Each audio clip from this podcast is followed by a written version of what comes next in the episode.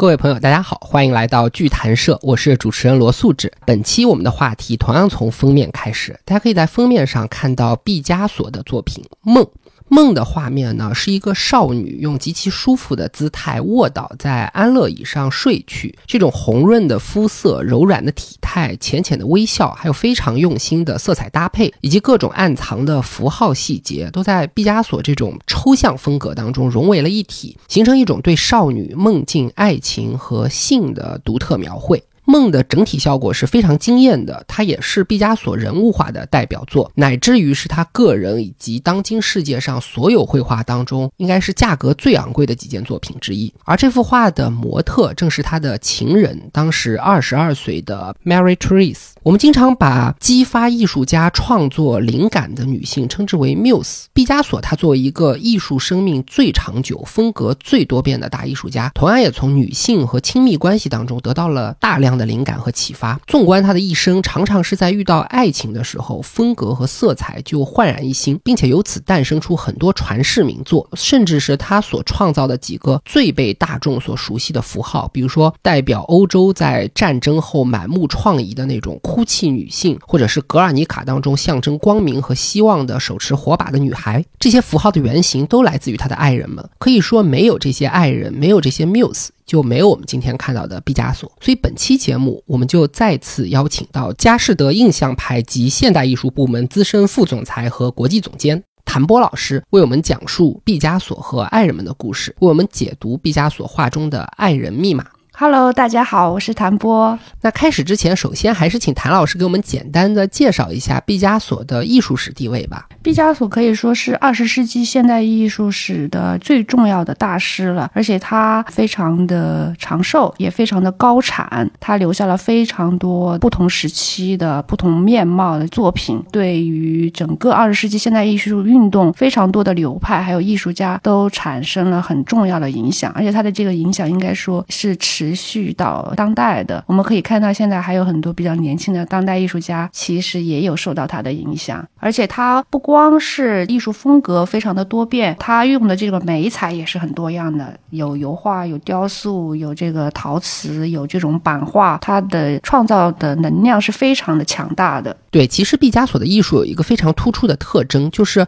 全面多样，风格是极度丰富的。所以我们一般会给毕加索去做一个时期的划分，比如大家可能经常会听到像具有现实主义风格的早期，比较忧郁阴沉的这个叫蓝色时期，明亮的就是玫瑰色时期，然后它还有立体主义时期、新古典主义时期等等等等。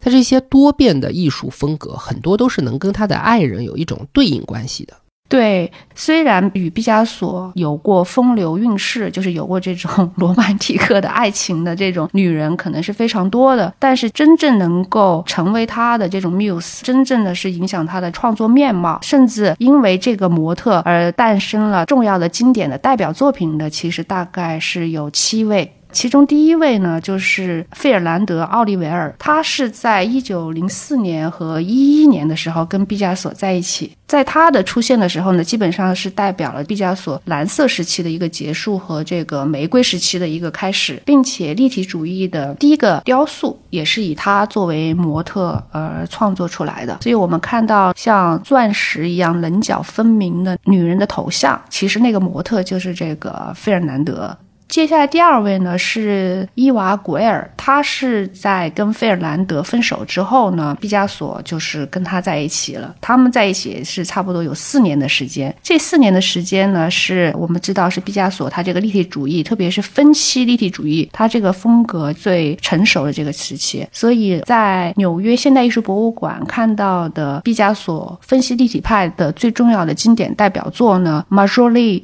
就是我的漂亮宝贝儿。这幅画其实就是以伊娃为模特为模特而创作的。然后接下来呢，毕加索他认识了一个俄罗斯的芭蕾舞者欧嘎，他们在一九一八年结婚，所以欧嘎也是毕加索他的第一任妻子吧。欧嘎他是比较具有那种古典美的，所以毕加索以他创作出了一批他新古典主义时期的一些杰作。今天我们分享的这个主角呢，就是随后出现的这个 Mary Therese。他跟毕加索认识的时候是在毕加索与欧嘎婚姻已经出现了问题，在一九二七年的时候，他们两个相识的。毕加索是当时是疯狂了，爱上了他，也因为 Mary Therese，毕加索创造了一批可能是他整个艺术生涯中最重要的一些作品。到了二次世界大战的前夕，包括在这个二战期间，毕加索他最重要的 muse 呢又变了，这个是 Dora Maar。所以我们所熟知的，比如说哭泣的女人，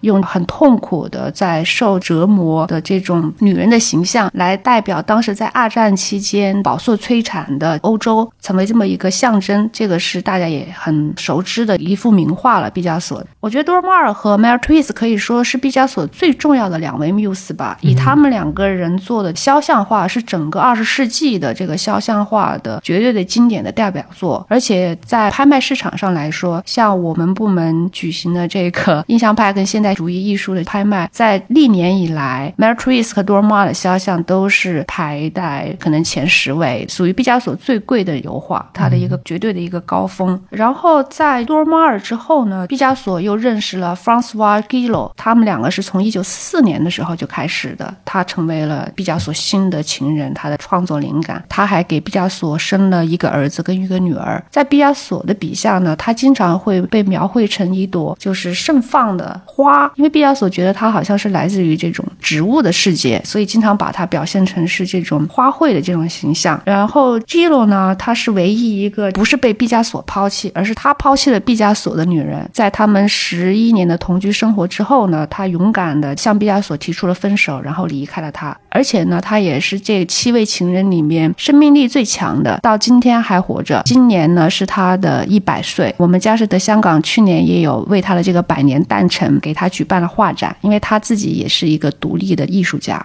在 g i l o 之后呢，当然毕加索是很痛苦的，但是呢，很快呢，当时七十一岁的毕加索呢，就认识了二十七岁的 Jacqueline，这个就是他生命当中最后的，也就是他第七位最重要的 muse 了。他们在一起是生活的时间最久的，Jacqueline 陪伴了毕加索生命的最后的二十年。以 Jacqueline 作为模特创作的肖像画，可能也是数量上是最多的。在他的第一任妻子 Olga 在一九五五年去世之后呢，毕加索就跟 Jacqueline 结婚了，成为了他的第二任妻子。所以刚才谭老师简单的把毕加索最重要的七位缪斯给介绍了一遍，大家可以清楚的看到，这些模特和毕加索一生之中最重要的这些艺术风格和形象，比如哭泣的女人，都可以明显对得上。可以说理解了毕加索和爱人们之间的感情，也就在很大程度上理解了他创作的这个心路历程。那限于时间呢，我们今天把主角就限定在 Mary Therese，因为她和毕加索可以说是感情最深，对他的艺术影响最大。当然，他们的感情开头和结尾都是一种三角恋的状态，所以在他前面的这个 oga 和在他之后的这个 dorama，我们也会聊到。那咱们就先说 Mary Therese 吧，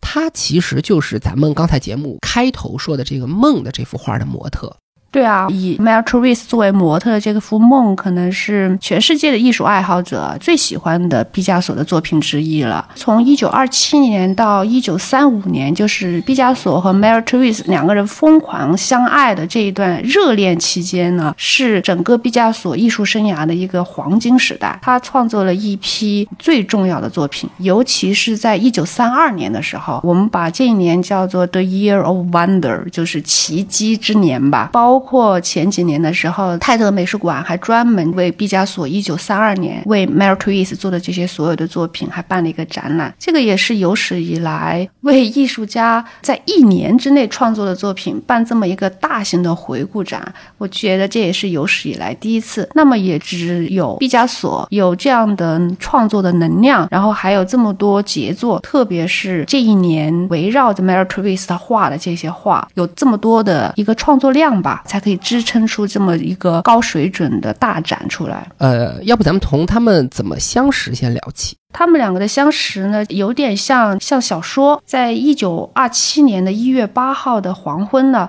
毕加索当时他就是在巴黎的街头散步，走到巴黎的那个老佛爷百货公司，然后他就从那个橱窗里边看到有一个少女，一头金色的头发，比较时髦的那种齐耳的那种短发，皮肤呢很白，眼睛呢是蓝色的，而且有一个很古典的那种希腊式的鼻子，所以他就一直等，一直在百货公司的门口就等等这个女孩出来。Mary Therese 当时她是去老佛爷百货公司买那个 Peter Pan 的那个衣领，就是一种娃娃领的那种圆领的那个衣服，她就挑了很久，终于就买到了。然后她出来之后呢，毕加索就走上前，然后就跟她说：“小姐，你有一张很有趣的面孔，我想为你画一张肖像画。我觉得我们会在一起做一些伟大的事情。我是毕加索。”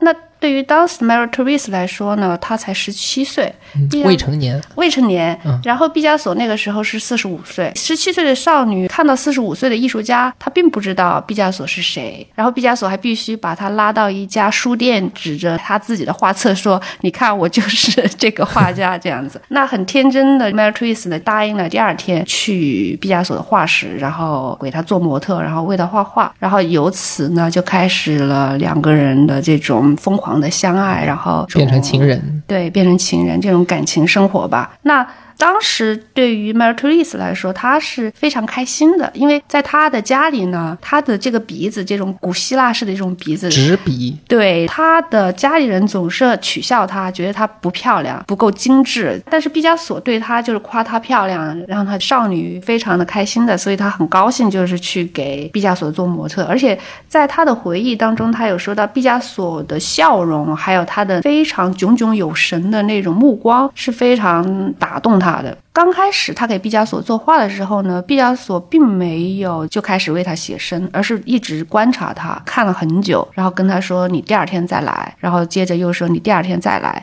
这样他就天天去。后来他还不得不跟他妈妈说，他找到了一份工作，这样才可以。因为他的这种未成年，才十七岁，然后毕加索又有家庭，这个时候毕加索是还处于和欧嘎他的结婚的这个状态的，所以他要把这一段地下情的保守秘密。特别的小心翼翼的。那毕加索是非常非常爱这个 Mary Therese 的，因为 Mary Therese 她是一个非常温柔甜美，性格又很温顺，而且关键是她身材是非常高挑、很健康、很丰满的那种少女的那种青春的那种美。毕加索有多爱她呢？为了时常看到她这个年轻的这个恋人的这种微笑，他有拍了一组 Mary Therese 的快照，就是我们也知道有那种 flip book 啊，做成动画。对对对，你可以就是快速翻动，快速翻动的话，画片就会动起来。所以他拍了很多张他的照片，他就带在身上，然后他一翻动这些照片的时候 Therese 就动起来，在朝他微笑，还挺浪漫，恋人的这种甜蜜吧。哎，但刚才你也说到，这个时候毕加索他是在婚姻状态中的。是的，我们要从当时毕加索的这种婚姻状况说起。毕加索呢，他是一九一七年的时候，他受俄国的芭蕾舞团的委托，为一个现代舞剧叫的 Parade。游行设计道具啊、服装啊，还有舞美这种舞台背景这些东西。然后当时他就认识了一个很漂亮的、很美的、看上去很高贵的芭蕾舞的演员 Oga，，而且她的气质还带有一点忧郁的那种高贵的那种感觉。对，所以毕加索就很热烈的追求她。然后他们两个在一九一八年呢就结婚了。但是结婚了之后呢，我们也知道那个时候毕加索其实经济上已经完全不像他蓝色时期、玫瑰色时期那么穷困潦倒，他已经开始功成名就，已经很成功了。再加上欧嘎他的社交圈。毕加索变成从一种过着波西米亚式的这种流浪艺术家，自由自在的落魄的这种艺术家，变成一个有家有业、有家有业，然后有很高贵、很美丽的妻子，然后跟各种社会名流来往的成功的艺术家了。当时也从那个洗衣坊、那个贫民窟式的这种艺术家的聚集地，能够在香榭里舍买一种高级的公寓，他开始过成一种资产阶级的这种生活了。我们看那个时期，他给欧嘎画的肖像，比如说在巴黎的毕加索博物馆所收藏的服役中的欧嘎，他就是把它描绘成一个上流社会的这种贵族妇女的这种很典雅的。起初他们的婚姻生活也是也是比较幸福的，而且在一九二一年的时候，欧嘎还为他生了一个儿子保罗。所以在那个时期，他的这种以欧嘎欧嘎和儿子的母子的这种带有新古典主义的这种风格的作品，其实也是。很重要的一个篇章吧，但是这个婚后的这种短短的十年之间，他们两个人的这种分歧和裂痕越来越大了。刚开始的时候，毕加索还是很爱这个欧嘎，也尝试着去跟他的生活融合在一起。比如说，欧嘎他喜欢这种上流社会多姿多彩的这种社交活动，舞会啊，像沙龙啊，去看芭蕾呀，搞下午茶呀，什么这些，他。觉得很享受他扮演的这种功成名就的大艺术家的夫人。他一生一辈子，他都是觉得毕加索夫人这个头衔对于他来说是非常非常重要的。所以呢，他们按照理想中的上流社会的这种生活方式在生活，包括毕加索还买了一辆那种豪华轿车西斯巴洛苏莎，这个是西班牙皇室用的一个高级轿车的品牌。毕加索其实那个时候还甚至还买过那种燕尾服，他也穿着这身燕尾服去参加这种舞会啊、鸡尾酒会啊这种场合，他也是也是有一段时间是过了这种生活。尝试过对妥协，对，但是他这种衣冠楚楚的绅士，时间久了，包括这种好父亲、好丈夫这种婚姻生活，对于艺术家的毕加索来说，慢慢的成为了一种束缚。嗯他那种波西米亚式的那种要求自由本性，慢慢的就开始暴露了。而且关键是，他觉得这些没完没了的这些社交活动占用了他太多原来用来创作的这个工作时间，而且欧嘎对他的时间啊、精力要求太多了，所以到了后期他是很厌倦欧嘎以及他所代表的这种布尔乔亚式的这种生活方式的。在他的内心深处，我觉得毕加索他一直他的梦想是做一个有钱的穷人，就是他。他也很喜欢钱，比如说他也喜欢他的画卖很高的价格，他也会操纵他的这些画商来达到他的目的，他的画卖的更高的价格。但同时呢，他会穿得很简朴，生活要求没有那么高，他会要求他的所有的时间精力都用在创作上。因为他说每个人的潜力其实是差不多的，那我们的时间是有限的，所以其实他是不太喜欢所谓的休闲娱乐的活动。对他来说，觉得是应该把这些时间用在创作上。所以后来呢，他在他跟欧嘎的那个公寓呢，他另外又租了一个房子，然后在那个房子他就变成他的一个工作室，在这个工作室他可以专心的创作，那没有任何人可以打扰他。但是欧嘎呢，其实是比较多疑的，而且她觉得很有挫败感。丈夫越来越对她越冷漠，越来越多的拒绝她，她不知道丈夫在做什么，所以她有的时候会冲到他的画室去，就是查岗。对，会搅乱毕加索的创作思路，甚至会破坏他的画作，还会因为毕加索不同意他的一些要求跟他争吵。最有名的是，就是他经常的谴责毕加索说他不是一个绅士，那毕加索就直接挂了一个牌子在他的画室的门口，我不是绅士，这样子，就是想阻挡这欧欧嘎对他的影响，对对对，当然就是说，他们从本性上来说，可能就是不是一路人，不是一路人。就像毕加索曾经对他的一个模特说：“他说，你看，像欧嘎，他喜欢的就是下午茶、茶鱼子酱、点心。”但是我我喜欢的是香肠跟豆子，所以这两个人呢，就是 到了婚姻的十年之后，就是他认识 Mary Therese 的时候，其实他感觉在精神上还有肉体上，他都是被 Oga 给囚禁了，感到非常的窒息。他需要自由，嗯然后需要新鲜的创作的灵感，他需要从这种束缚中逃离出来。所以他遇到 Mary Therese 以后，马上立刻泛发出了新的创作的这种热情。我回头把 Olga 和 Mary Trace 的照片都放在 show notes 里，大家可以看一下。Mary Trace 呢，应该是前面说的，她是那种希腊直鼻，就从额头一直到鼻尖是一条直线下来的。可能很多人就会觉得没有那么精致，但是 Olga 她作为那种俄罗斯的芭蕾舞演员是非常漂亮的，而且具有很典雅的气质。应该说，在大多数人的眼里，Olga 是要比 Mary Trace 好看很多的。对，从五官上可能可以这么说，但是从毕加索来说，他认为 Matrix 是他最完美的模特。我们接下来可能也会谈到，就是说 Matrix 可能是他一生中最爱的女人吧。那话说回 Matrice 未成年，毕加索自己又有家室，他不能公开这个恋情，所以他一直是藏着这个地下情，地下情，对，但是这个爱情它是隐藏不住的，特别是对于毕加索来说。毕加索曾经说过，他的作品就好像是他的自传一样，他每画的一幅油画，我们都会看到上面有年月日，很精确这种签名的，就好像他日记中的一页，就像记录他的生活一样。所以，当他疯狂的爱着 Mary Therese 的时候，他也没办法完全的不表现出来。他的作品里面呢，他也开始画 Mary Therese，比如说像这幅1927年他们两个刚刚认识的时候，我们就可以看到说，毕加索是用了这种密码的方式，好像他编了一个特殊的密码一样。我们在看这幅画的时候，初初看上去好像是一个吉他，很像他立体主义时期的这种吉他的这种静物画的题材，可以看到有琴弦。如果仔细分辨的话，可以看到 M T。这个字母的组合，还有一个 P 这个组合。但是如果我在没有说这是三个字母的话，可能我们只是觉得这可能是一个三角形，或者是一些这种线条的一些交叉。但其实它是一个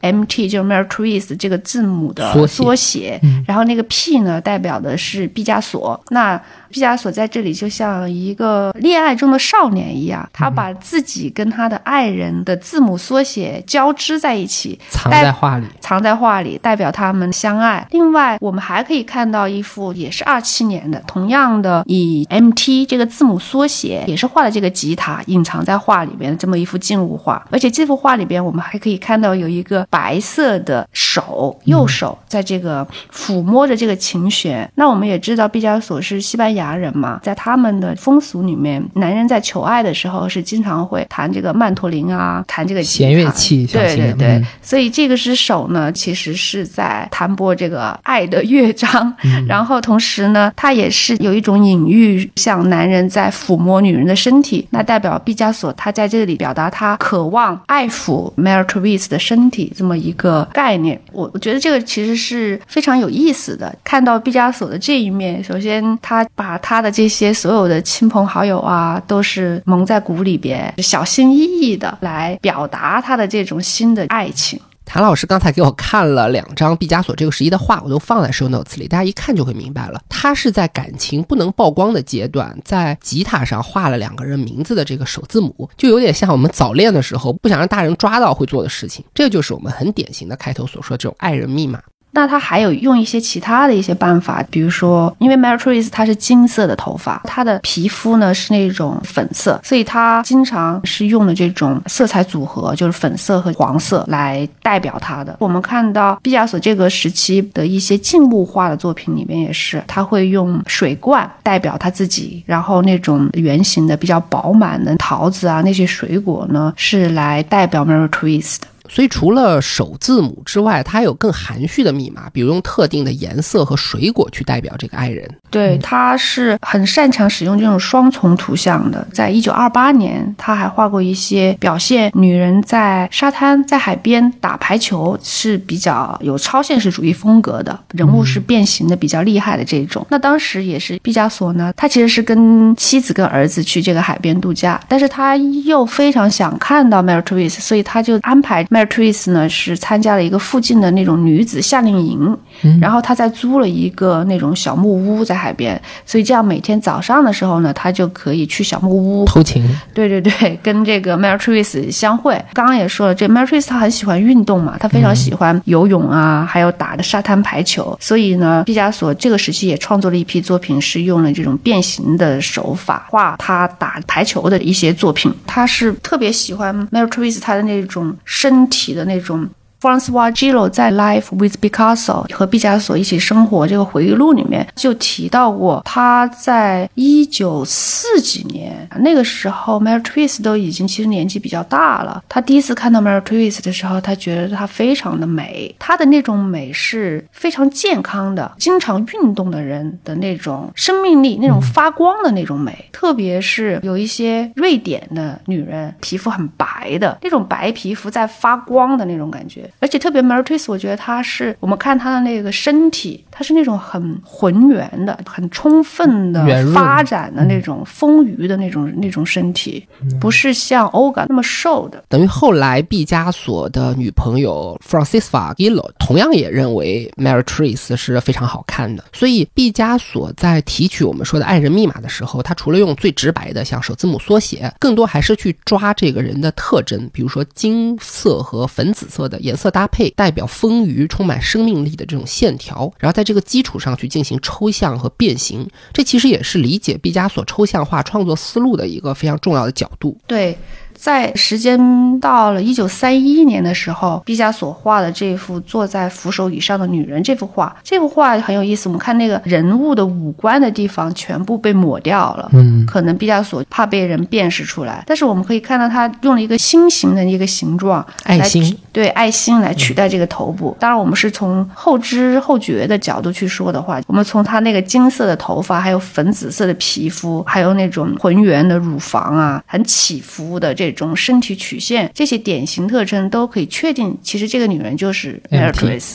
但是她的头部呢，还是没有五官，没有呈现出来的。毕加索还是继续把她隐藏在自己的画里边，让她成为一个匿名的这样的女人吧。所以从一九二七年到三一年，Meritrice 都是用一种密码的形式出现在毕加索画里的。那这个阶段，毕加索的妻子 OGA，她又是怎么样被毕加索描绘的呢？对，跟 Meritrice 这种热恋的这个期间，同时跟 Olga 的这种婚姻关系就越来越紧张。没有证据显示 Olga 这个时候已经意识到毕加索已经移情别恋，有了新的情人了。但是他肯定是可以感觉到他们的关系在走下坡路的。毕加索在家的时间越来越少，对他的关心也越来越少，而且他后来也生了几场病，所以他把所有的这种愤怒啊、怨恨啊，遭受过冷暴力之后的这种愤怒。情绪都发泄到毕加索的身上，所以他们两个人就是一直在一直在吵架。那婚姻当中的暴力的阴暗的面相，两人之间的这种愤怒啊、狂暴。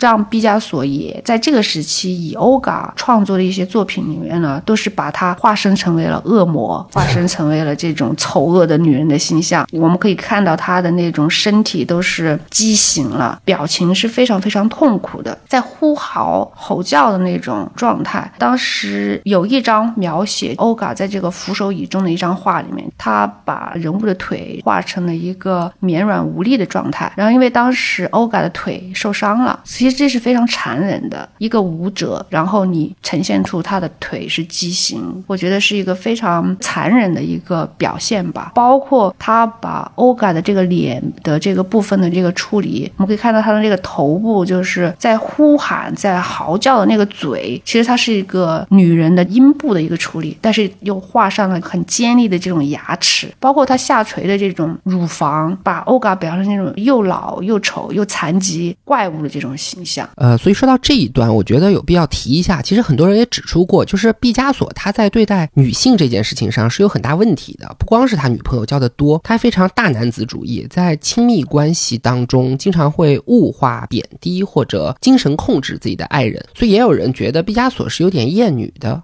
对，毕加索有一句名言嘛，他说：“所有的女人只有两种类型，一种是女神，一种是门口擦鞋的这个脚垫。”欧嘎曾经也是毕加索的女神。我们可以看到，他们刚刚相爱、刚刚新婚不久的时候，他画的扶手椅中的欧嘎，那完全是极为典雅、高贵的这种女神的形象。那到了婚姻争执最激烈的阶段，我们看到他把欧嘎。已经化成了这种恶魔一样的一样的形象。我觉得这种恶魔呢，可能是欧嘎他是有一种嫉妒嘛，但是可能也并没有毕加索所描绘的这样。我觉得这个是毕加索他的一种夸张，或者说他有一种轻微的迫害妄想症。所以在他的想象当中，他反而会把自己变成一个受害者，他会变成一个受欧嘎的折磨。就比如我们现在看到的这一张画里边，他画的在想象之中有一个男人。在这个浴缸里的男人，他躺着，被一个女人用剑刺穿了他的心脏，所有的鲜血就流满了整个房间。我们看那个女人，就是很狰狞、很愤怒的那个欧嘎，她就像一个庞然大物，像恶魔一样，身体非常的庞大，都到了天花板上，非常压倒性的占据了这个空间，张开了大嘴，好像在嚎叫啊，好像在咒骂，好像要吞噬毕加索的这种感觉。而毕加索他自己，就是他心上已经被他扎。了一剑，然后已经血流满地，血流满地了。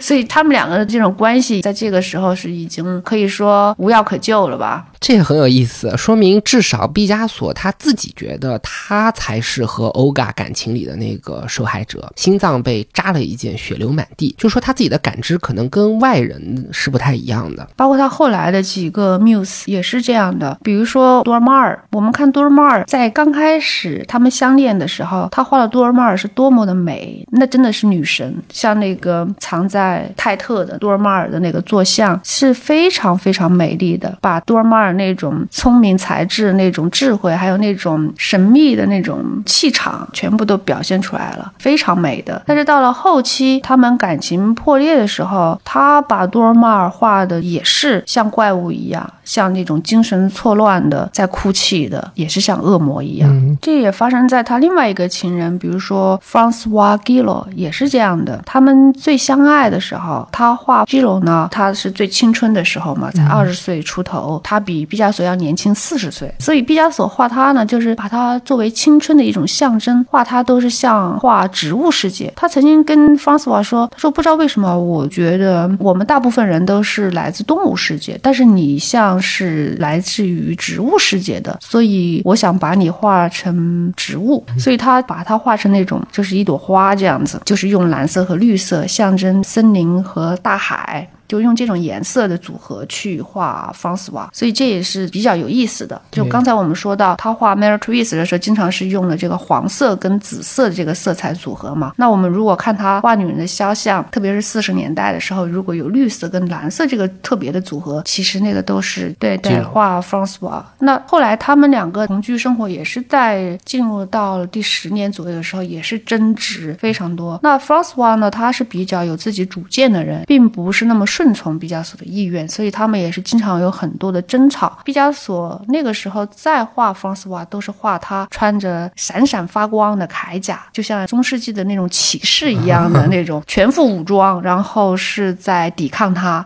对他天天说不的那种女人的形象了。甚至在画静物，以前是把它画成花，画成月亮，然后在他们关系破裂的时候，他是把它画成龙虾，嗯，就是一直是在跟他争吵。的，这样子。毕加索当然，他绝对是一个非常自恋的人，然后也是对女性缺乏尊重的这样一个大男子主义的。我觉得他是非常的传统，他受他的出身，他的西班牙的这种家庭的这种背景，这种大男子主义，当然不会说是像我们现代人啊，要尊重女性，要尊重女人的独立啊什么的。对于他来讲，美满的爱情、幸福的这种婚姻，就是女人绝对的服从他的。对对，说到毕加索的大男子主义，有一个非常绝的一个事儿，就是说毕加索跟女朋友吵架的时候，吵到激烈的时候，经常会说：“要不你去给我生个孩子吧。”他逻辑是这样。的这个女的如果不顺从他，就是因为不成熟。那怎么样才能成熟呢？就要从女孩变成女人。那怎么样从女孩变成女人呢？生孩子就会从女孩变成女人，那以后就不会跟他吵架了。所以这个脑回路，用我们今天的话说，就是严重的直男癌了。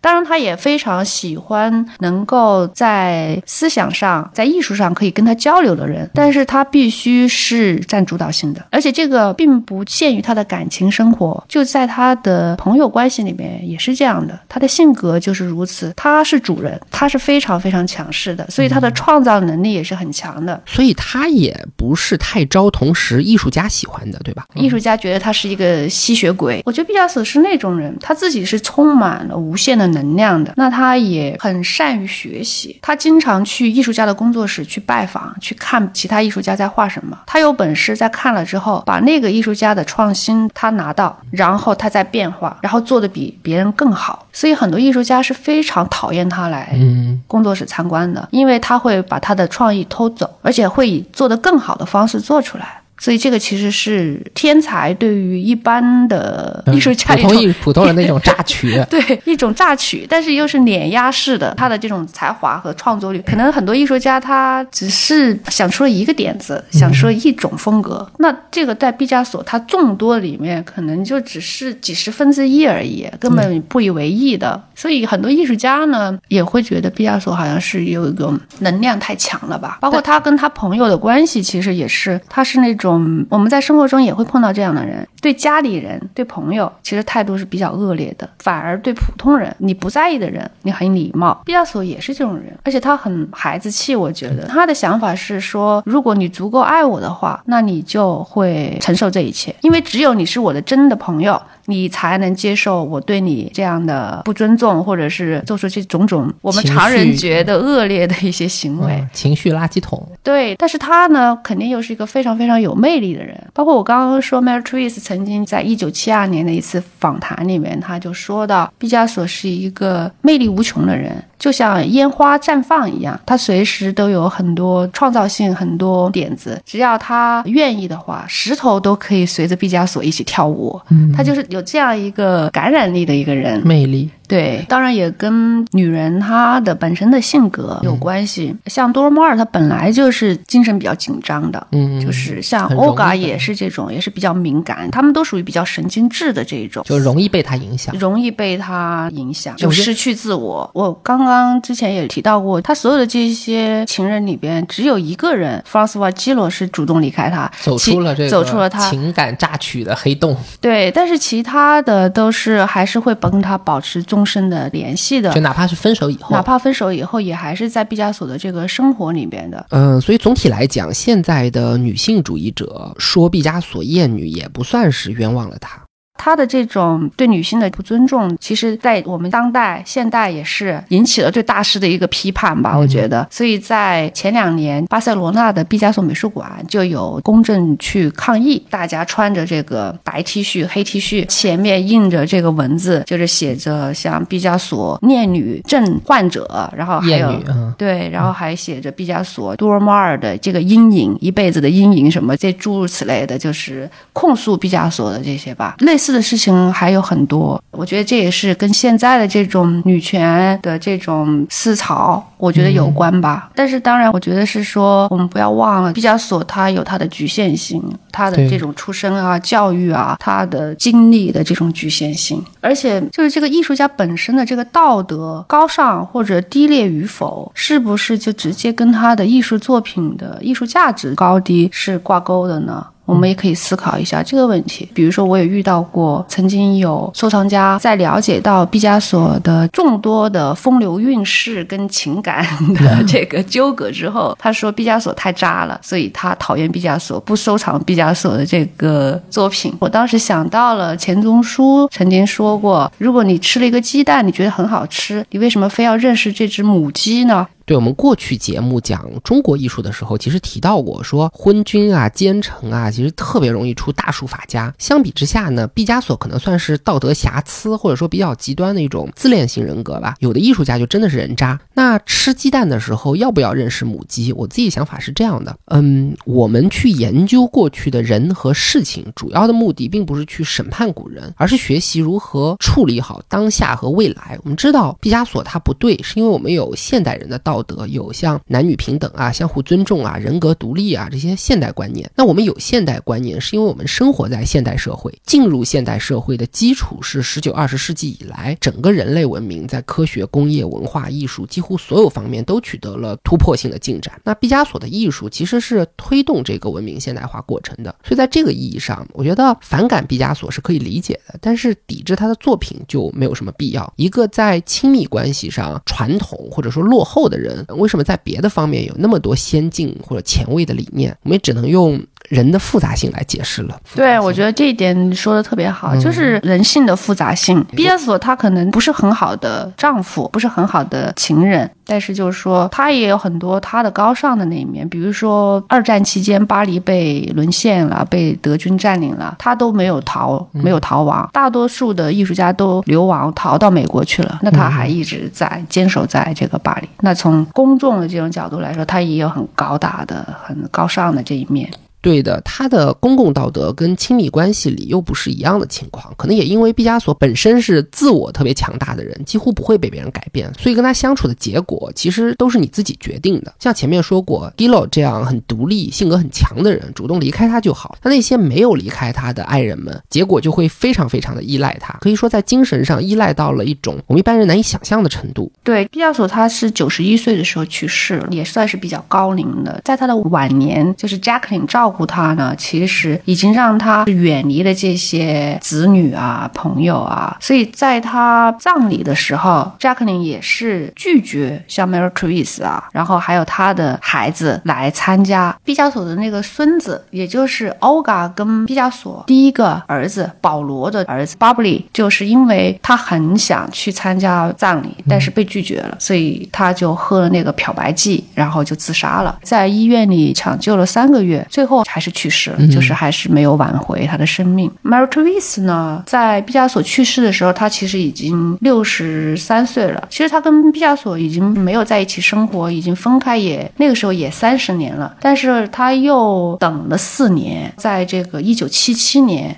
也就是他跟毕加索认识的这个五十周年的这个时候。他在毕加索送给他的房子里边上吊自杀了。然后他的妻子 Jacqueline 呢，也是到了一九八五年的时候，那个时候已经是长期的抑郁，也生病，所以他在一九八五年马德里毕加索的这个展览开幕呢那天晚上，他就拿了一把手枪开枪自杀了。那个时候没有人意识到这个是 Jacqueline 最后的一次向毕加索的一个致敬吧。最后在为为他筹划一个大的展览，然后他觉得他的任务完成了，他也再也无法忍受没有毕加索的这种生活。所以 m a r i c e 和 Jacqueline 都是这种很依赖他，非常依赖他。我觉得他们两个人其实类型是比较相似的，都是那种家庭为主的，为了丈夫、为了孩子奉献奉献自己全部的，很顺从的这种传统女性的这种角色。所以他们两个都最后都自杀了。对他俩，一个是挑跟毕加索认识五十周年那天自杀，一个是为毕加索做完生命中最后一件事情自杀，都算是把一生奉献给毕加索了。你说是毕加索他太有魅力也好，说他是精神控制了他们也好，总之这种依赖关系是不太健康的，可以说有点邪门了。那接下来我们还是回到毕加索和 Mary Theresa 的主线上。前面我们说到，他们从一九二七年相识，一直到一九三一年这个阶段，Mary Theresa 都是以静物或者密码的这种隐。密的方式出现在毕加索的画里的。那接下来我们可以说说他俩的关系是怎么被欧嘎发现的。到了一九三一年的时候呢，比较重要的，我觉得是毕加索买了一个城堡，在这个城堡里呢，他开始以 Mary Theresa 为灵感，做了一批很重要的雕塑。我们在这个雕塑里边已经基本上能够看到他的一些五官特征了。那到了一九三二年的时候呢，他就终于放开了。这个时候他已经就是可能有一点不管不顾这个欧嘎的感受了，对婚姻的这种状况了。他在三二年，我们把它称作这 The Year of Wonder 嘛，嗯，然后在这一年，他是全面的一种爆发，画了很多我们所熟知的代表作，都是以 Mary Theresa 为模特的，像这个梦啊，然后像。镜前的少女，然后像裸女、绿叶和头像。像《罗宇绿叶》和头像这个画，就是曾经是创立了他的最贵的拍卖记录的记录。你们那儿卖的？对，当时是在佳士得拍卖的，也保持了一段时间吧。最高的世界纪录，我看一下哈，一亿多。对，拍了一亿多美金。然后现在这张画是长期借给伦敦的泰特美术馆在展览。当然，这个一九三二年的时候，也是对于毕加索的艺术生涯来说有个重大的事件，就是巴黎终于为他办一个大型的全面的回顾展，非。常非常的成功，可以说是那一年巴黎的年度社交大事吧。开幕式当天就两千多位穿那种晚礼服的贵宾。然后三二年，他等于出版了自己的这个画册全集的第一卷，然后他的名字还被收录到法国的拉鲁斯的百科全书里边，非常非常重要的回顾展。因为以前是不会在艺术家活着的时候就办那么高规格的高规格的展览的。那在这一次展览里面呢，就是有大量的 Mary。Theresa 的油画第一次出现在公众的面前，而且大部分还是裸体的，所以这个时候，Oga 终于知道了，在毕加索的这个生活里面有一个新的一个女人，所以他是用这么高调、这么戏剧化的方式跟老婆摊牌的吗？是的，嗯，不过我们重点也不是说八卦。谭老师刚才他提到了《奇迹之年》里有三幅画，除了裸女、绿叶和头像，还有我们今天封面的这个梦和镜前的少女，这些都是毕加索人物画的巅峰之作。而且模特都是 Mary Theresa，也就是说，Mary Theresa 一旦摆脱了隐秘符号，以真实的面貌出现的时候，就直接站上了绘画史的巅峰。那谭老师是不是展开解读一下这些 Mary Theresa 拥有面貌的这些人物画呢？对，那比如说这一张镜前的少女的话，我们也知道这个是西方艺术史反复出现的一个经典的题材。其实很多艺术家都画过这种照镜子的女人，因为这个代表了一种虚荣嘛。但是我们看毕加索在处理这个题材的时候，有多了一些意义，有很多解读的这种方式吧。我觉得我们可以看到他那个女人的这个脸的部分，就是 Mary Therese 这个脸是由一个侧面还有一个正面组合成的，有一面呢是显示的是在白天，然后是一个化妆的女人，而她的另外一个面显示的是夜晚，像是这种卸完妆然后摘下面具的女人，显得很脆弱、很忧伤。可以这么去解读说，这个女人看着镜子，就好像是看到了未来的自己，变老了自己。而且我们可以联想到 Mary Therese 这时候她的人生经历吧，她已经从少女变成了女人了嘛。然后另外一种解读，我们也可以说，这个镜前的少女，她是在这个镜子前面，她是有一种比较清楚的自我的这种意识的，他可以看到自己的这种弱点和缺憾，跟他的这种优点是并存的。但是他看到的这种缺憾是外界是看不到的，我觉得也可以这么去解读。对谭老师对镜前少女的解读是非常精彩的，强烈建议大家配合 show notes 里面的图片欣赏。其实从这个解读，我们也可以看出毕加索的渣不是那种钢铁直男不懂女人的那种渣，他其实是懂女人的，应该说他比女人更懂女人，只是很多东西可能被他的这种自恋给压倒了吧。那我们接着还是说一说这个封面，咱们这幅梦吧。因为梦的这幅画呢，我觉得其实可能不需要我在这里说太多了，大家都对这幅画太熟悉了，而且画面本身就已经是很美了，表现出 Mary Therese 这种很甜美的、很沉醉的、沉浸在梦乡里的那种感觉。可能我从我的这种工作的背景跟大家补充一下，他在这个艺术市场和收藏的一些小故事吧。这张梦呢，其实是最早是在一九九七年十一月份。我们纽约佳士得举办的这个维克多和莎莉甘兹夫妇的这个藏品的专场的拍卖上拍卖的，这场拍卖是可以载入史册的这种专场拍卖会吧？他们夫妻俩呢是绝对的毕加索的这个粉丝。这场拍卖我们拍了是五十八幅，包括毕加索在内的作品。然后当时是总场的成交金额是有两亿美金吧，创下了当时就是这种个人收藏专场拍卖的一个最高的记录。这个里面一共是有十七。幅毕加索的画，光是这十七幅画就卖了一点六五个亿，所以说这个整场其实最重量级的全是这个毕加索的作品的。而当初他们购买这十七幅毕加索的作品，一共成本才花了三十五万美金，所以从三十五万美金到拍卖拍了一点六五个亿，这个可能有四五百倍的投资的回报率吧。这个在艺术市场也是很罕见的。而且他们两个很有意思的就是说，甘兹夫妇呢，他们只是。中产阶级并不是那种超级富豪的，但是他们就是非常喜欢毕加索，而且他们人生当中第一幅收藏的作品就是毕加索的这幅梦，起点太高了。因为当时他们一九四一年的时候，他们买这幅画的时候才七千美金，然后那一九四一年毕加索已经很有名了。已经很有名了，对。但当时的艺术市场的行情就是就是这样，嗯，对。一九四一年七千美金买下来，然后到一九九七年他们去世了以后，他们的小孩儿交给我们佳士得拍卖，这幅画就卖了四千八百万美金。买下梦的这个藏家呢是奥地利的一个私人收藏家。到了二零零一年的时候，因为一些可能经济问题吧，他就把这张画私下就卖了，卖给了一个拉斯维加斯的一个赌场大亨，叫斯蒂夫。韦恩，他也是一个毕加索的狂热爱好者。当时据说转让呢是六千万美金，所以我们看到从九七年的四千八百万呢，到了二零零一年的时候，这幅画已经是又卖了六千万美金了。然后又过了五年之后呢，到了二零零六年，美国的一个对冲基金公司的创始人那个史蒂夫科恩呢，出了一点三六个亿美金，就希望这个赌场大亨史蒂夫韦恩把这张画卖给他转让。然后两个人呢，合约也签了，就只剩下运输画作跟汇款。那在交易的前夜，就是这张画要运走的前一天晚上呢，斯蒂夫韦恩就在家里跟朋友聚会，就说啊，我们最后。再看一眼这张画，然后他就很兴高采烈的介绍这幅作品。但他因为视力有一点问题，所以他就是没有判断好自己跟那个画作的那个距离。他在兴高采烈讲的时候，他就这个手肘啊往后不小心就这张画捅了一个洞，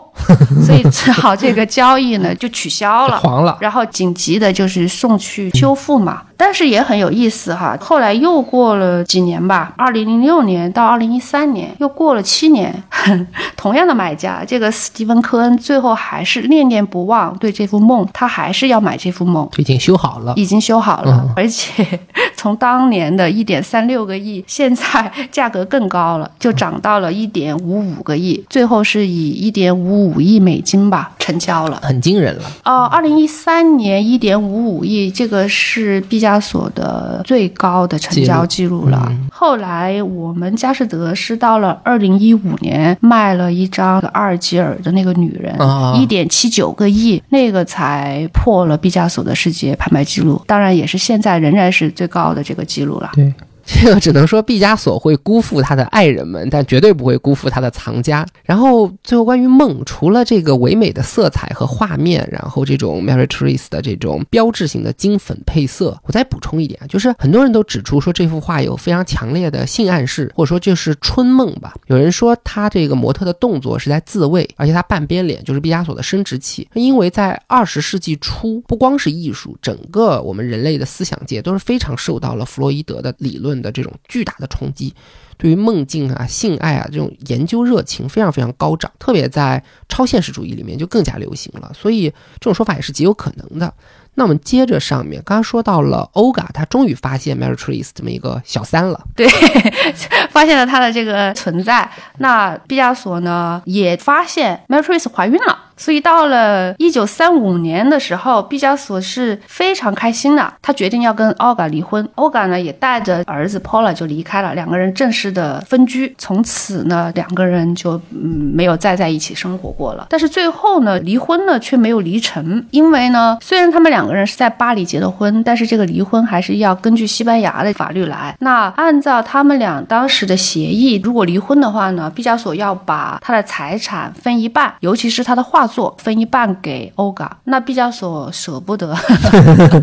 尤其是他的画，他是舍不得，所以这个婚呢也没有离成。而且就是在 Mary Therese 生了女儿玛雅两个月之后呢，其实毕加索后来又认识了另外的情人，嗯，就是多尔马尔了，出现在他的生命当中了。这个真的是连续出轨大渣男，我觉得可以介绍一下他和多尔马尔的这个认识过程吧，这个也是很戏剧化的。多尔马尔是超现实主义的艺术家跟摄影师。认识多尔马尔呢，是毕加索在一个这种超现实主义艺术家的那种聚会上面，当时是在一个咖啡馆、酒吧的那种地方。然后呢，多尔玛尔在玩一个小刀的一种游戏。其实我们小时候也玩过，就是我们会拿一支笔，然后把这个手放在桌子上，然后这个笔在这个手指间指缝间戳，对，快速的去戳，快速的去动。那当天呢，多尔玛尔呢戴了一。双黑色的手套，这双手套上还有绣了一些红色的花。多尔玛尔呢就在玩这个危险的游戏，但是他是用刀，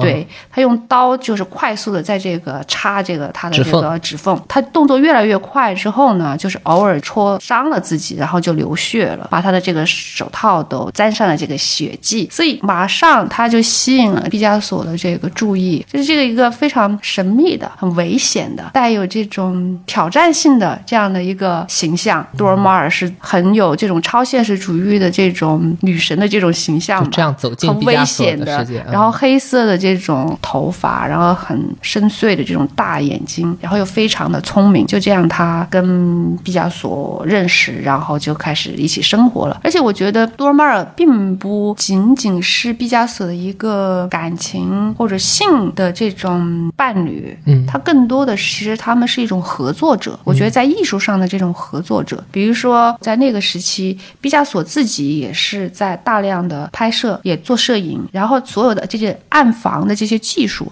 都是多尔马尔教他的，所以其实两个人是一种合作关系，平等的，有一点点平等的艺术家的这种合作的关系的。但是后来，因为他们的这种爱情实在是太多的。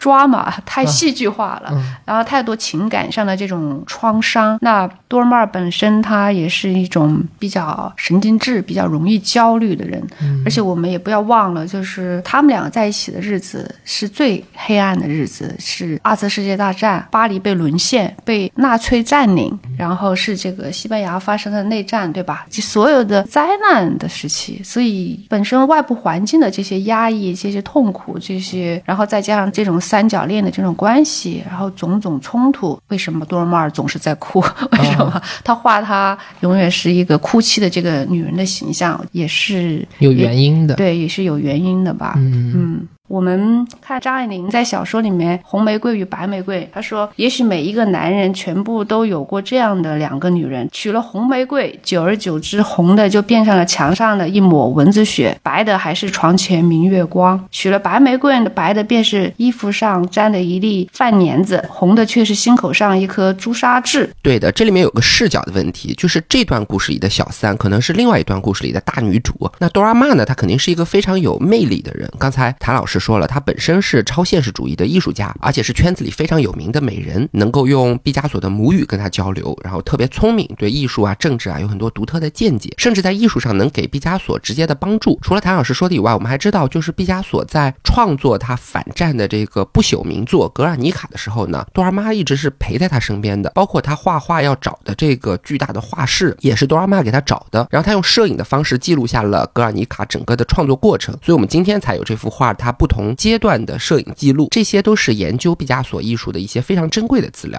所以可以想象，多尔玛是有巨大吸引力的。但即便如此，他跟多尔玛交往的时候，也没有把 Mary Tris 抛弃掉，而是两个都想要。对对对对，因为对于毕加索来说，这两个情人天性和脾气都相差很大，但是两个人非常的互补，他谁也不想离开。比如说 Mary Tris 是那种温柔、很甜美、很有女人味，你跟他在一起很快乐，但是。多呢很聪明，对政治、对艺术都是富有激情、很行动派的。更多了的话，毕加索可以进行精神交流，但是 Mary Therese 更多的象征了一种很平静的、很快乐的这种家庭亲人的这种感觉。所以这两个情人他都不放弃，这两个情人是同时存在于他的生活当中的。当时他的方式是什么呢？就是他继续把 Mary Therese 藏起来，比如说到了夏天要度假的时候，要去海边啦。他就会带着 m a n a t r i s 还有他们俩的女儿玛雅去度假，然后去休息、享受人生。他不会选择多尔玛尔。但是如果是要去出席展览啊，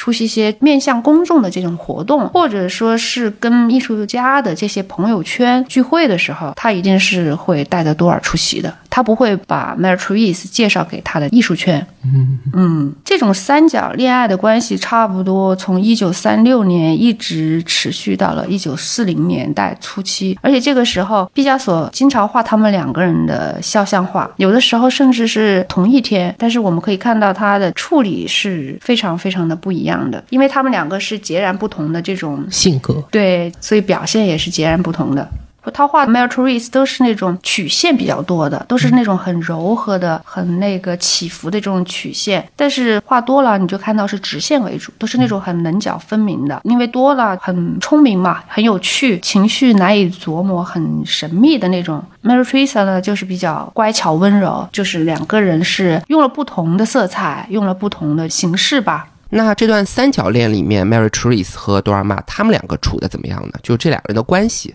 毕加索自己回忆过这一段时间多拉马尔和 m e t r i s 这个三角关系的往事。他说有一天我在画室画格尔尼卡，多拉马尔在画室里边陪我。m e t r i s 突然一下来访呢，就发现多拉马尔也在，变得非常的生气。m e t r i s 对多拉马尔说：“我为这个男人生了孩子，这里是我的地盘，你现在可以离开了。”然后多拉马尔就对他说：“我跟你一样有充分的理由留在这里，我没有给他生孩子，但是我看不出来有任何差别。”毕加索呢就继续画画，然后，然后他们两个就继续就不理他们，就继续争吵。但是最后，Mary Therese 就对毕加索就说：“他说你来决定吧，我跟他谁走？”毕加索就说：“我很难下决定，我同时喜欢你们两个人，我也很满意你们两个同时存在了现在的这个生活这个状况。我不要决定你们两个的去留，你们两个得自己打出来。”所以要鼓励他们打架得了。所以他们就真的就扭打在一起，就打起来了，在画室里边，在格尔尼卡这个，所以他确实是在操控一些情感关系的，而且。非常恶劣的是，就是他在回忆这件事情，谈到这件事情的时候，他跟当时的爱人 Francois Gillo 说：“他说这个是我人生中最有纪念意义的一段回忆，沾沾自喜，很得意的。有两个女人为了他，为了他，互相争夺他打起来。呃，我觉得是自恋人格的一个投射。对，是的。然后这两个 Muse 也同时存在三七年的这张名作《格尔尼卡》里边，我们可以看到那个从窗口里边。探出头的女人，她手上拿着象征光明啊、和平还有希望的那个烛台，那个是 Mary Theresa。另外那个就抱着死去的孩子在哭泣的母亲，则是多拉马尔的形象。对，多拉玛它代表伤痛和苦难，然后 Mary Trees 所代表的这种光明和治愈，是反复出现在毕加索很多作品里面的。其实咱们前面说的很多，包括字符也好，颜色组合也好，这些密码都是比较私人的，算是毕加索和他爱人之间的自留地。但是到了这里呢，他用这两个爱人作为基础所创造出来的希望、光明也好，哭泣、挣扎也好，这些符号就不仅仅是他个人的东西了，而是对世界而言，他们所代表的东西已经远远超过了他们。原本的意义，成为一种人类感情的象征。我觉得，其实，在毕加索的内心，他是将 Mary Theresa 理想化，把它当做无比纯洁的、天真的，象征着人类身上的所有的善良的的那一面。所以，在他三五年的那个著名的版画《米洛托之战》里边，他就画了一个手举着蜡烛的这种小女孩的形象。我们看她的五官是很能清晰的看出 Mary Theresa 她的五官特征的。在画面的右边呢，牛头怪半人半兽。的这个米洛陶这个怪物呢，其实是毕加索他自己。对他来说呢，这个牛头怪就是象征着这种野性、淫荡、暴力、内疚、绝望，就是人性中的这种恶的这一面。那像他画的女孩引导这个野蛮的这个牛头怪什么的，他也是因为只有 Mary Theresa，只有这种希望、纯洁，才能让暴力的、恶的怪物的这个毕加索被他驯服，为他指引方向。这个也很有意思，说明毕加索他固然自恋，但其实他内心深处是知道自己有很多的缺点，在感情里是有亏欠的，所以他把自己画成丑陋邪恶的牛头怪，然后 Mary Trees 所代表的这个救赎，除了他本身的性格特点之外，好像跟毕加索在他身上投射了对自己妹妹的感情也有关系。对对对，因为毕加索他最爱的这个妹妹很小的时候就去世了，所以我觉得在 Mary Theresa 的身上，其实他也投射了他对他妹妹的那种爱，包括他们两个人的女儿取名也是用他妹妹的名字取名的。对，可见 Mary Theresa 在毕加索心里始终是占据一个很特殊的位置的。毕加索后面出现了新的情人嘛？他后来不是又和 Francois Gillo 在一起嘛？他也离开了巴黎，到法国南部去定居。虽然他再也没有出现过在 Mary Theresa 的生活，两个人没有再同居过，但是他们俩的联系没断过。而且 Mary Theresa 仍然是很爱毕加索的。我们在回忆录里面也看到，就是说 Mary Theresa 基本上每天都会写信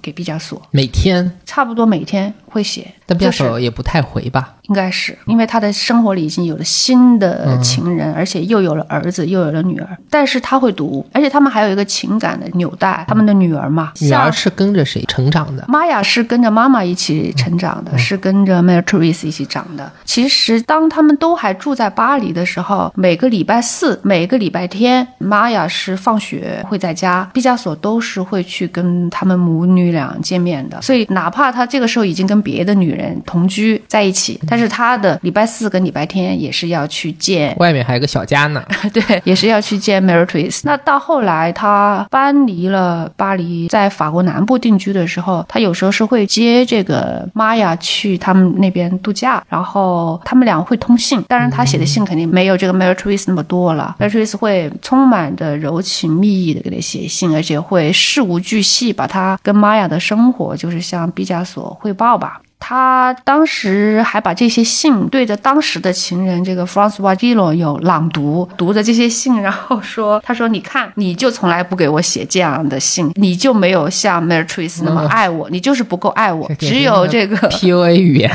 ”他说：“只有这个 Mary Theresa 是真的爱我的。”所以到后来欧嘎去世以后，毕加索一旦恢复单身，他最优先选择的结婚对象其实还是 Mary Therese。是的，哪怕一九五五年他的第一任妻子终于去世了，他可以再结婚的时候，毕加索跟 Jacqueline 在一起生活了嘛？但是他有打电话给 Mary Therese 跟他求婚，但是 Mary Therese 说了，嗯，no，具体原因我们也不知道。这事儿也很蹊跷，就是他明明很依赖毕加索，一辈子都是为他而活着的，可是却偏偏拒绝他的求婚。可能真的是他们两人的感情比表面上要更复杂一些。对，我觉得也是。那当然，毕加索肯定也是到他七三年去世的时候，在他的心中还是 Therese 占了一个很重要的一个位置的，因为在他的坟墓前放的那个雕塑，就是一九三三年的时候表现的 Therese 手上拿着一个烛台的这么一个铜雕。嗯，就是象征的这种啊青春、生命、希望的光明。因为 Therese 的确是给毕加索的啊艺术，给他的生活，给他的生命带来了光明的这么一个 muse。对 Mary Therese 所代表的希望和光明，照亮了他的人生，可以拯救邪恶丑陋的毕加索，所以他就希望这个形象永远在墓地前陪伴他。那节目到这里，我觉得时间也就差不多了。要不最后谭老师，您再把毕加索的爱人们的结局再盘点一遍。其实我们刚才已经说了，Mary Therese 和 Jacqueline 他们两人是自杀的嘛？那其他人呢？像费尔南多呢，后来是比较穷困潦倒。毕加索其实也还有去资助过他，跟他在一起在洗衣房，在他画蓝色粉色时期的这段，对毕加索来说，他认为这个是黄金年代，因为是他最青春的那个时期，但是他最贫穷的时期，最贫穷的，但是是最青春的、最自由的这个时代。所以对那个时候的穷的朋友，他还是会去资助他的。嗯，而费尔南多也是写了回忆录，但是毕加索是非常生气。他暴露他的隐私，所以后来他给了他很大一笔钱，让他不要出版，要到他们两个人都去世了以后，这个书才可以出版。当然，现在他是在八十年代八八年的时候出版了嘛，那也是我们现在了解毕加索刚刚到巴黎的那段时期的一个重要的参考吧。但是他这个里边所有的话也不能全信了，就是嗯，那。伊娃是很早就因为肺结核就去世了。按照去世的这种时间来说的话，我们刚刚说到了毕加索是七三年去世的嘛，然后七七年的时候，Mary Therese 她自杀了，在他们认识五十周年的时间里边。那 Jacqueline 在毕加索走后也是觉得非常的空虚，他是真的是完全把自己的一生是奉献给毕加索的，他都把毕加索称作 master，就是 大师，对大师或者大人，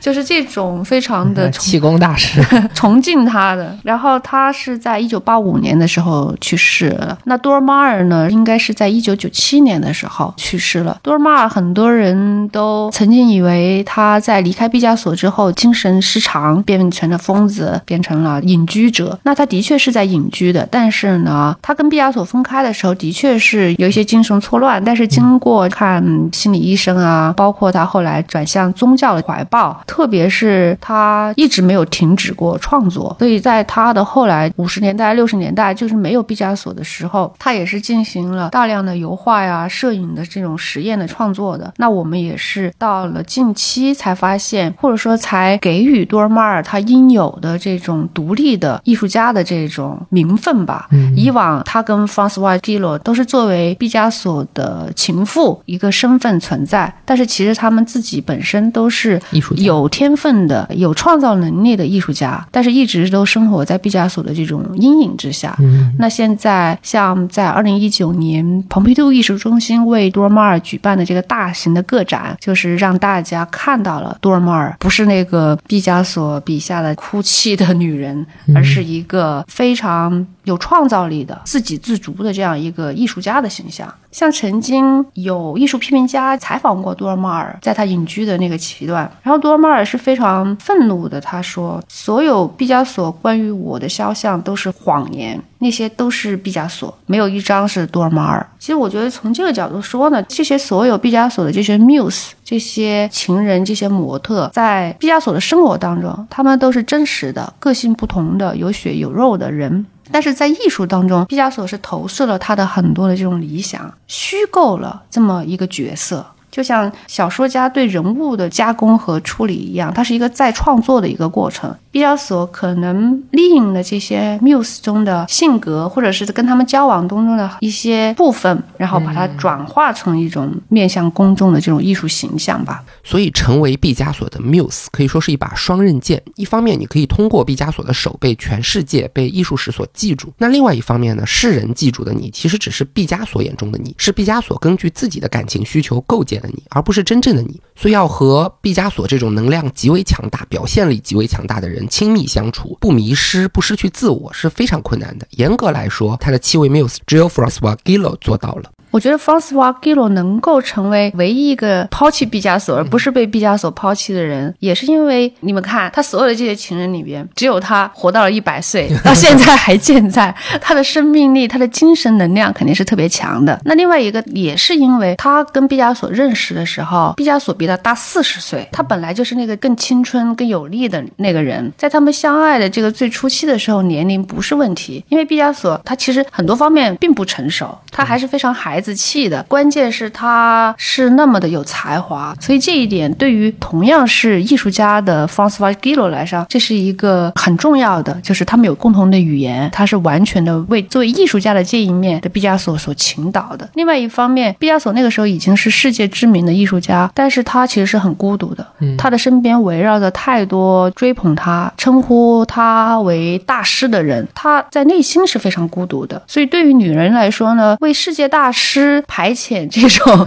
孤独也是一个有挑战性的事情，所以我觉得可能这个是为什么他们会相爱，然后走在一起吧。可能他的那种想照顾人的这种母性的那一方面的一种体现吧。好的，那节目到这里，毕加索和他爱人们的故事就讲的差不多了，非常感谢谭老师。我们知道 Mary Therese 最有名的一系列作品呢，可能就是表现他在睡梦中的这样的一批肖像。那在这里呢，我也是借机打一个广告。吧，在二月二十六号到三月一号呢，在上海的佳士得，我们这次就是比较难得的是会有一幅睡梦中的女子，描绘了 Mary Therese 很恬静的、静谧的在睡觉的这样的一幅油画作品，在上海拍卖。如果大家有时间的话呢，可以在这段时间来上海佳士得的艺术空间来参观这幅作品。而且这幅作品呢，是来自于玛丽娜·毕加索的收藏，也就是说毕加索的孙女的珍藏。这这个。也是这幅画创作之后第一次面向公众出现在这个拍卖市场上，而且这幅画还有一点特别有意思的就是，它是在一九三七年一月八日创作的，也就是毕加索跟 Mary Therese 他们两个在巴黎的街头邂逅相识十周年的当天所创作的，所以很有意思。好的，非常欢迎大家去上海佳士得看一下这场预展，近距离的欣赏毕加索描绘爱人的笔触细节。那再次感谢。谭老师，也感谢大家的收听，我们下期再见。谢谢大家，再见。